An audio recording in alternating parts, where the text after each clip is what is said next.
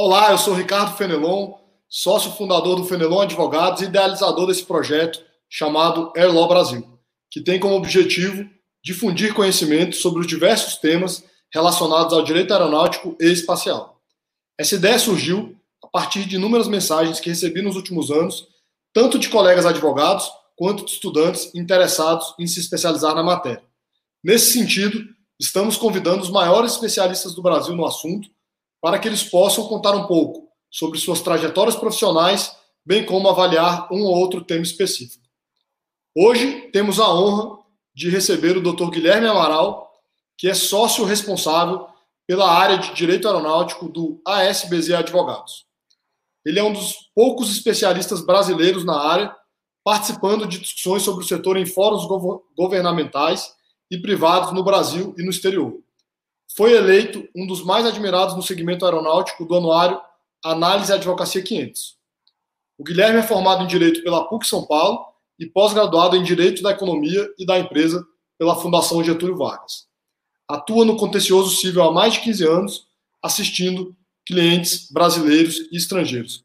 Guilherme, seja muito bem-vindo ao Airlaw Brasil. Muito obrigado por ter aceitado o nosso convite. Oi, Fenelão, boa tarde, boa tarde a todos. Prazer estar aqui com você, prazer continuar as tantas conversas que a gente já teve, agora aí com a intenção de talvez mostrar um pouquinho do caminho de atuação dentro da nossa indústria para aqueles que querem fazer parte ou começaram a fazer parte dela. E vai ser um prazer conversar com você aí, dividir um pouquinho desses agora já quase 20 anos. Muito obrigado, meu caro. Conta pra gente como foi o primeiro ano desses 20 anos, como é que você foi parar nessa indústria tão dinâmica, tão intensa da, da aviação, do, do, transporte aéreo? O Fenelon, eu sou, eu sou daqueles que pedia para o pai levar no aeroporto quando eu era pequenininho, eu morava fora de São Paulo, e eu pedia para meu pai me levar até Guarulhos para ver avião decolando, avião pousando, então minha paixão por aviação é um assunto antigo, mas a minha carreira na aviação é um acidente, não tem nada a ver com um projeto anterior, essa paixão existia, é, mas eu escolhi a carreira do direito e fui trabalhar num grande escritório aqui em São Paulo. E coincidentemente, na época em que eu cheguei a esse escritório, isso lá no comecinho dos anos 2000, é, eu, esse escritório estava recebendo a conta de uma grande empresa aérea e começou a trabalhar para essa grande empresa aérea e eu era ali um estagiário em comecinho de carreira é, que foi alocado ali numa equipe que atendia também esse cliente, além de outros comecei a trabalhar em processos dos mais simples, de JEC, de passageiro, juizado especial, os assuntos mais é, triviais, indo muito no fórum, aquelas coisas que estagiário faz no comecinho da carreira. E aí, com o passar do tempo, esse trabalho para uma companhia aérea do ponto de vista jurídico foi reativando aí minha paixão por aviação e eu fui estudando e me aprofundando no tema e querendo entender mais dos assuntos e tive conversas com os meus chefes lá na época, com os advogados com quem eu trabalhava, dizendo a eles que eu achava que esse setor era específico demais para a gente tratar ele misturado com outros, como a gente sempre tratou, e acho que como é, grandes escritórios sempre trataram no passado, olhando para uma companhia aérea como um outro cliente qualquer, misturado ali com bancos, com supermercados, com montadoras de automóveis. E eu tive ali o aval dos meus mentores na época para me aprofundar e tentar criar uma especialidade nisso e me, me preparar melhor para falar a linguagem do setor e, e, mergulhar mais profundamente no setor, porque eu achava que isso poderia ser um diferencial. E acabou funcionando, eu fui me enfiando aí em fóruns, em grupos de discussão, tinha muito pouca coisa na época ainda, isso há 20 anos atrás, mas aonde eu achava gente falando de aviação, eu me enfiava, participava e entrei em grupos de discussão. Márcio Souto, amigo nosso em comum, já trabalhava, já era um dos advogados também, um dos, dos, lá nos primórdios da aviação, no mix com o jurídico, ele já tinha grupos de discussão, eu conheci, e a gente sempre se deu muito bem, ele me abriu também várias portas, ele, Ana Lúcia, que também ainda está hoje, Ana Lúcia Esteves, que também ainda trabalha hoje nesse setor, então a gente foi criando grupos e convidando pessoas para debates, para discussões, fui me aproximando de todos eles, fui aprendendo muito, é, esse é um setor que ainda tem um desafio enorme, na época tinha até mais, então não existia nenhum curso, não existia pouquíssimos livros, pouquíssimo lugar onde você podia ler e se informar, e a gente aprendia muito na troca de experiências, na conversa, então de estar perto e viver esse setor, a gente acabava aprendendo muito. E aí, esse processo funcionou, no final das contas, eu fui abrindo outras frentes dentro desse escritório onde eu estava, e quando a gente saiu de lá, 10 anos atrás, eu já atendia várias companhias aéreas, e aí, quando a gente fundou a SBZ, eu resolvi focar mais exclusivamente em aviação e construir essa prática aqui dentro do escritório como uma área específica focada só na indústria da aviação. Então, hoje eu ainda estou num escritório que atende diversos outros clientes, diversas outras áreas, mas eu consegui construir um time focado exclusivamente no setor de aviação. E o nosso forte aqui ainda é a atuação para companhias aéreas, que deriva aí desse trabalho de 20 anos atrás, de ter achado que falar essa linguagem e estar tá imerso nesse setor ia me fazer um advogado melhor para lidar com os assuntos das companhias aéreas, o que parece ter sido uma, uma boa aposta. Até o ano passado eu falava que era uma excelente aposta. Esse ano está mais difícil dizer que trabalhar com aviação foi uma boa aposta. Eu recebo toda hora amigos me dizendo deve estar tá difícil a vida por aí, que tal que tal pensar numa indústria diferente? Eu falo, ainda tenho fé que vai dar tudo certo. Eu tenho que só segurar o fôlego um ou dois anos, a gente vai se recuperar. e Eu vou continuar com a aviação, que é onde eu estou feliz e é o que eu gosto de fazer. Não, e deu, e deu muito certo, né, Guilherme? Eu admiro muito o seu trabalho, já te vi falando em diversos fóruns internacionais.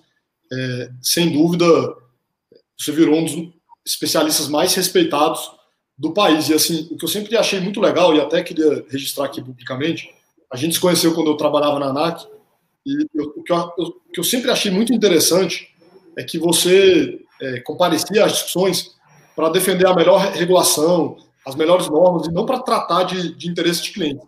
Nenhuma vez nesse tempo a gente tratou disso, o que seria até normal. Também não tem nada de errado nisso. Mas você ah. sempre estava ali tentando contribuir para a melhoria do setor e tal. Eu, eu, sempre achei isso muito bacana e acho que a nossa amizade até é, nasceu assim. Mas é, aqui no, no Brasil, é, a gente tem como, como foco assim um público mais jovem, estudantes, jovens advogados que têm interesse em se especializar na área queria te pedir para falar sobre um tema que eu já tive de falar algumas vezes, que é sobre essa questão de relação entre passageiros e companhias aéreas e a judicialização no Brasil. E porque advoga para várias empresas aéreas internacionais, queria que você fizesse uma introdução desse assunto e também trouxesse ele até a pandemia, né? O que, que pode mudar com isso? O que está acontecendo nos tribunais? Legal. É, judicialização, primeiro, obrigado pelo elogio, eu, eu fico super feliz de, de, ter o seu reconhecimento, também sempre te admirei muito, a gente teve uma relação muito boa enquanto você estava na NAC. Eu encorajo as pessoas que querem trabalhar nesse setor a conhecer esse processo da ANAC de audiências públicas e construção de regulação. Eu, de fato, fui muitas vezes a esses lugares, não mandatado por nenhum cliente, nem a pedido de nenhuma companhia aérea, fui muitas vezes como voluntário, paguei minha passagem e fui lá participar dessas discussões, porque por ser interessado e conhecer um pouco do setor, eu achei que tinham coisas que eram importantes de, estar lá colocadas nas discussões. Então, encorajo que as pessoas façam isso. Quem quiser conhecer, é um ótimo ambiente para entender a construção do processo regulatório, é participar de audiência pública, participar de debates na ANAC. É, quanto à judicialização, Fenelon, a minha leitura é assim: as pessoas têm uma visão curta e, e, limitada do efeito dessa judicialização. O Brasil, culturalmente, as pessoas resolvem assuntos com discussões e processos judiciais. A gente tem desde é, dois, dois grandes marcos aí, tanto da criação dos juizados especiais cíveis, quanto do Código de Defesa do Consumidor. A gente está falando aí de 30 anos de história a gente tem um momento em que se explode a proteção ao consumidor no Brasil e explode o acesso à justiça gratuito, simples e fácil, muitas vezes, inclusive, sem assistência de advogado. Essas duas coisas juntas e combinadas com vários traços culturais brasileiros fizeram com que a gente tivesse uma explosão no número de litígios no Brasil e que praticamente qualquer coisa, muito pequena e muito pouco relevante, fosse levada ao judiciário.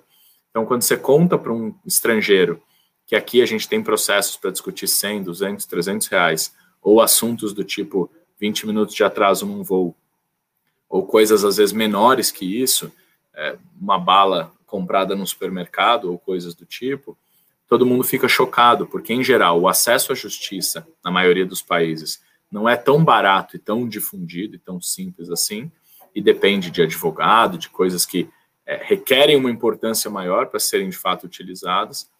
E, e isso faz com que o cenário brasileiro seja muito complexo para quem vem fazer negócios aqui. Então, olhando do ponto de vista da aviação, é super comum a gente ouvir, e eu ouço isso de todos os meus clientes, que eles têm no Brasil mais processos do que ele tem no mundo inteiro, incluindo suas matrizes. Então, a gente tem comparativos assustadores, é, e essas empresas às vezes têm um ou dois voos diários para o Brasil, e têm em suas matrizes dezenas ou centenas de voos diários, e não conseguem gerar no mundo inteiro o volume de processos que geram aqui às vezes com um ou dois voos diários. Então é um pouco chocante para os estrangeiros como a gente gera processo judicial e parte disso vem desse acesso à justiça muito simples e barato e da construção que foi o Código de Defesa do Consumidor, mas parte disso vem também pelo uso de institutos como o do dano moral e pelo, pelo viés protecionista que a gente ainda vê muito no judiciário de relação de trabalho ou relação de consumo a empresa em geral é vilã por princípio, a empresa em geral parte perdendo aquilo, a não ser que ela prove que ela realmente não fez nada e que existe um abuso muito grande do outro lado, numa relação normal, se algo não funcionou perfeitamente, o comum é que a empresa tenha que pagar algo por isso. Então é, é incomum você pensar em algum lugar onde o cumprimento de um contrato com um pouco de atraso, ainda que ele funcione perfeitamente, geraria o direito de alguém receber três, quatro, cinco vezes o que pagou por aquele serviço. É, isso não acontece em lugar nenhum, e mesmo em outras indústrias. Se você pede uma coisa para ser entregue na sua casa e ela chega meia hora depois, você dificilmente vai ganhar cinco vezes o que você pagou por aquela coisa. Mas na aviação funciona assim. Na aviação a gente tem um ambiente onde uma pessoa paga mil reais por uma passagem e se ela tiver uma hora de atraso no voo, tem chance dela ganhar 10 mil reais por isso, mesmo que ela não tenha tido prejuízo nenhum, só tenha ficado ali esperando por uma hora. Então, esse histórico que a gente vinha vendo e essa construção de como o judiciário tratou as questões da aviação até hoje, estimulavam muito que as pessoas buscassem o judiciário até como uma fonte de renda. E aí isso foi potencializado no, no último ano, isso ficou muito claro, por uma tecnologia que viu essa oportunidade de negócio, várias empresas surgiram é, com sistemas sofisticados, rastreando passageiros que tinham sido vítimas de atrasos e oferecendo dinheiro para esses passageiros para comprar o direito de processar uma companhia aérea que muitas vezes a pessoa nem ia processar. Então, um passageiro desembarca de um voo que teve uma hora de atraso, ele não se importou muito, ele esperou uma hora, trabalhou no celular dele, se distraiu, faz parte do dia a dia, você sofreu um atraso no aeroporto, chegou em casa e recebeu uma ligação dizendo que ele ia ganhar um cheque de mil reais por estar naquele voo se ele assinasse uma procuração para alguém processar a companhia e ficar com o dinheiro que fosse ganho em nome dele. Quando você pensa nisso como estrutura de negócio, não faz sentido nenhum.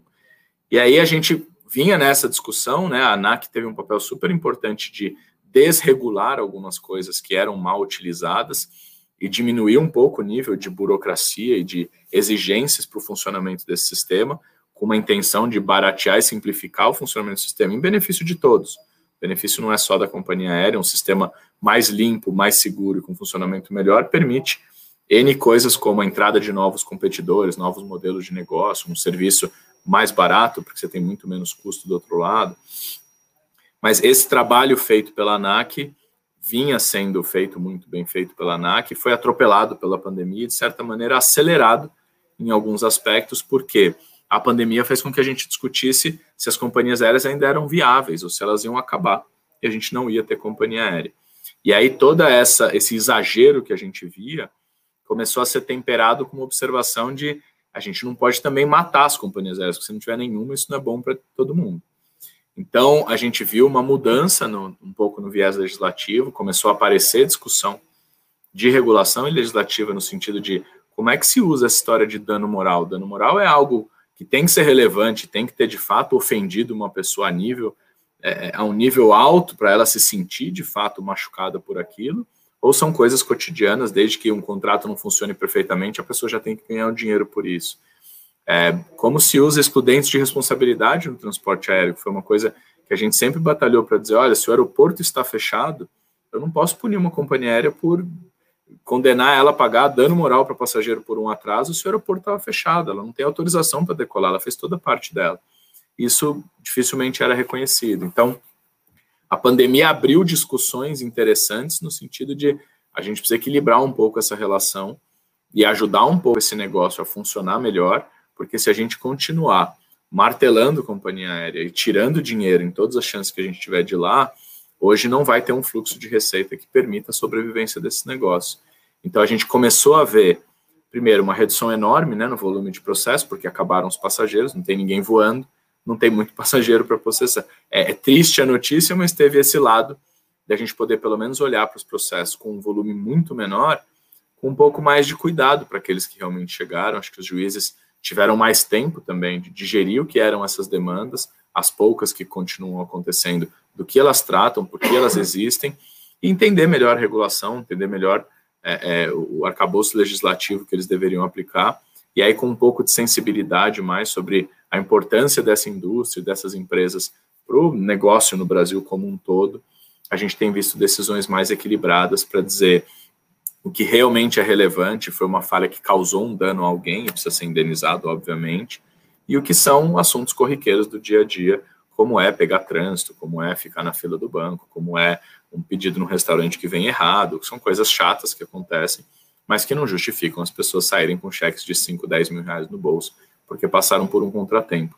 Então, eu acho que a pandemia foi um acelerador nessa nossa reflexão de o fornecedor e o cliente estão de fato em lados opostos da mesa o tempo todo, e você precisa proteger um e agredir o outro, ou dá para a gente ver esse sistema como um sistema de interesses mais alinhados, no sentido de que é bom para todo mundo que o sistema seja limpo, leve, que as operações sejam mais simples, mais baratas, e que isso faça com que as empresas sobrevivam, criem novos modelos de negócio, tenham competição entre si, e que isso de alguma maneira beneficie um consumidor com um serviço menor e com um custo mais baixo.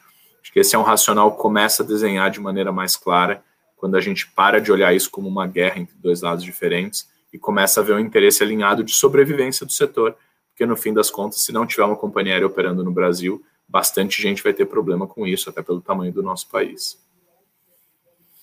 Sem dúvida.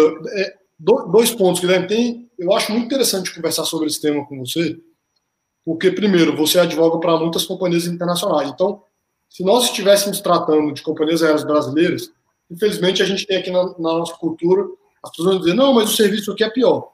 No seu caso, você é, advoga para companhias que prestam o mesmo serviço no mundo inteiro e tem essa questão diferenciada aqui no Brasil.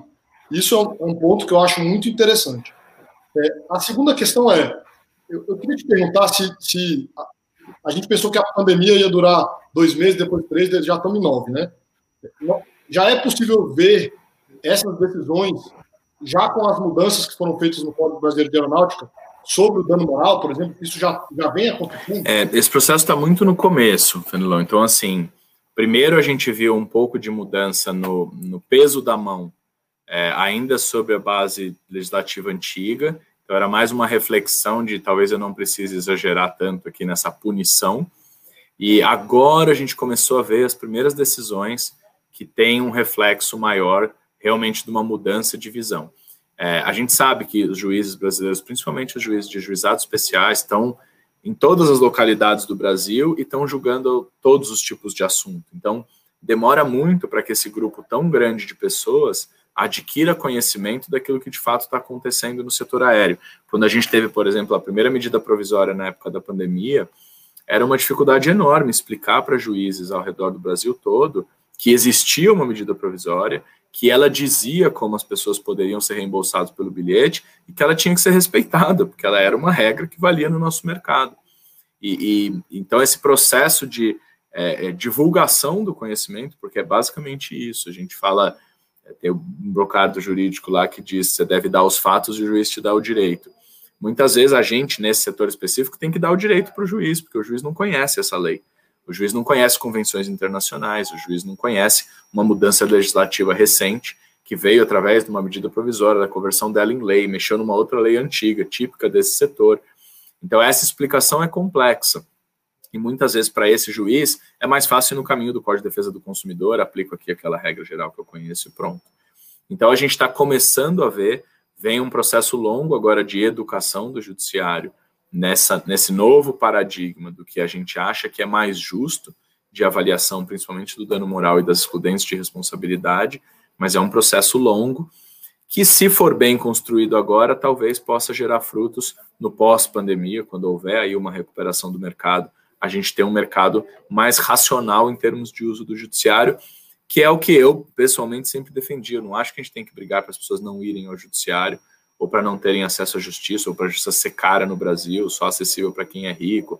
Nada disso. Eu acho que a gente só tem que brigar por um uso consciente disso, porque essa é uma estrutura cara para o Estado, que acaba sendo cara para a população como um todo, que gera um custo enorme para as empresas, que no final é repassado para um custo de serviço que também é oferecido à população como um todo. Então, cada pessoa que vai ao judiciário por causa de um atraso de 15 minutos no aeroporto, está gerando um custo enorme que vai ser pago por ela e por todos os outros que usam esse serviço ou que não usam, mas pagam impostos que são usados para cobrir os custos judiciário. Então, acho que esse uso mais consciente é onde a gente deve focar e acho que iniciativas como essa, da gente difundir uma legislação que diz que, por exemplo, para que haja um pagamento de uma indenização por dano moral, deve haver uma, uma evidência de que houve dano moral, deveria ser o óbvio, mas não era, e agora está um pouco mais claro, a difusão desse conhecimento é bastante positiva e pode gerar um efeito é, é, que vai ser relevante lá na frente, quando esse mercado retomar o volume de operação que ele tinha antes. Com certeza, meu caro. Estamos chegando aqui no, no final desse bate-papo.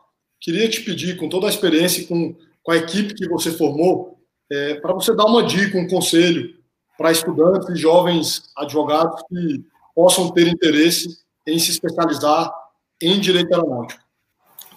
Fenelon, acho que a dica, e foi uma coisa que eu usei muito na minha carreira, foi nem ficar limitado a um assunto só e a um viés só da indústria, nem querer dar conta de todos. A aviação, e a gente já participou de várias discussões juntos, é, a aviação tem muitos lados diferentes que às vezes são impactados pela mesma coisa. Tem aeroporto, tem financiamento de aeronave, tem a relação de companhia com passageiro, tem o contencioso, tem o regulatório, tem muitas frentes diferentes e não dá para ser especialista em todas elas, conhecer todas elas. Mas, ao mesmo tempo, conhecer só uma ponta delas te deixa muito limitado como profissional.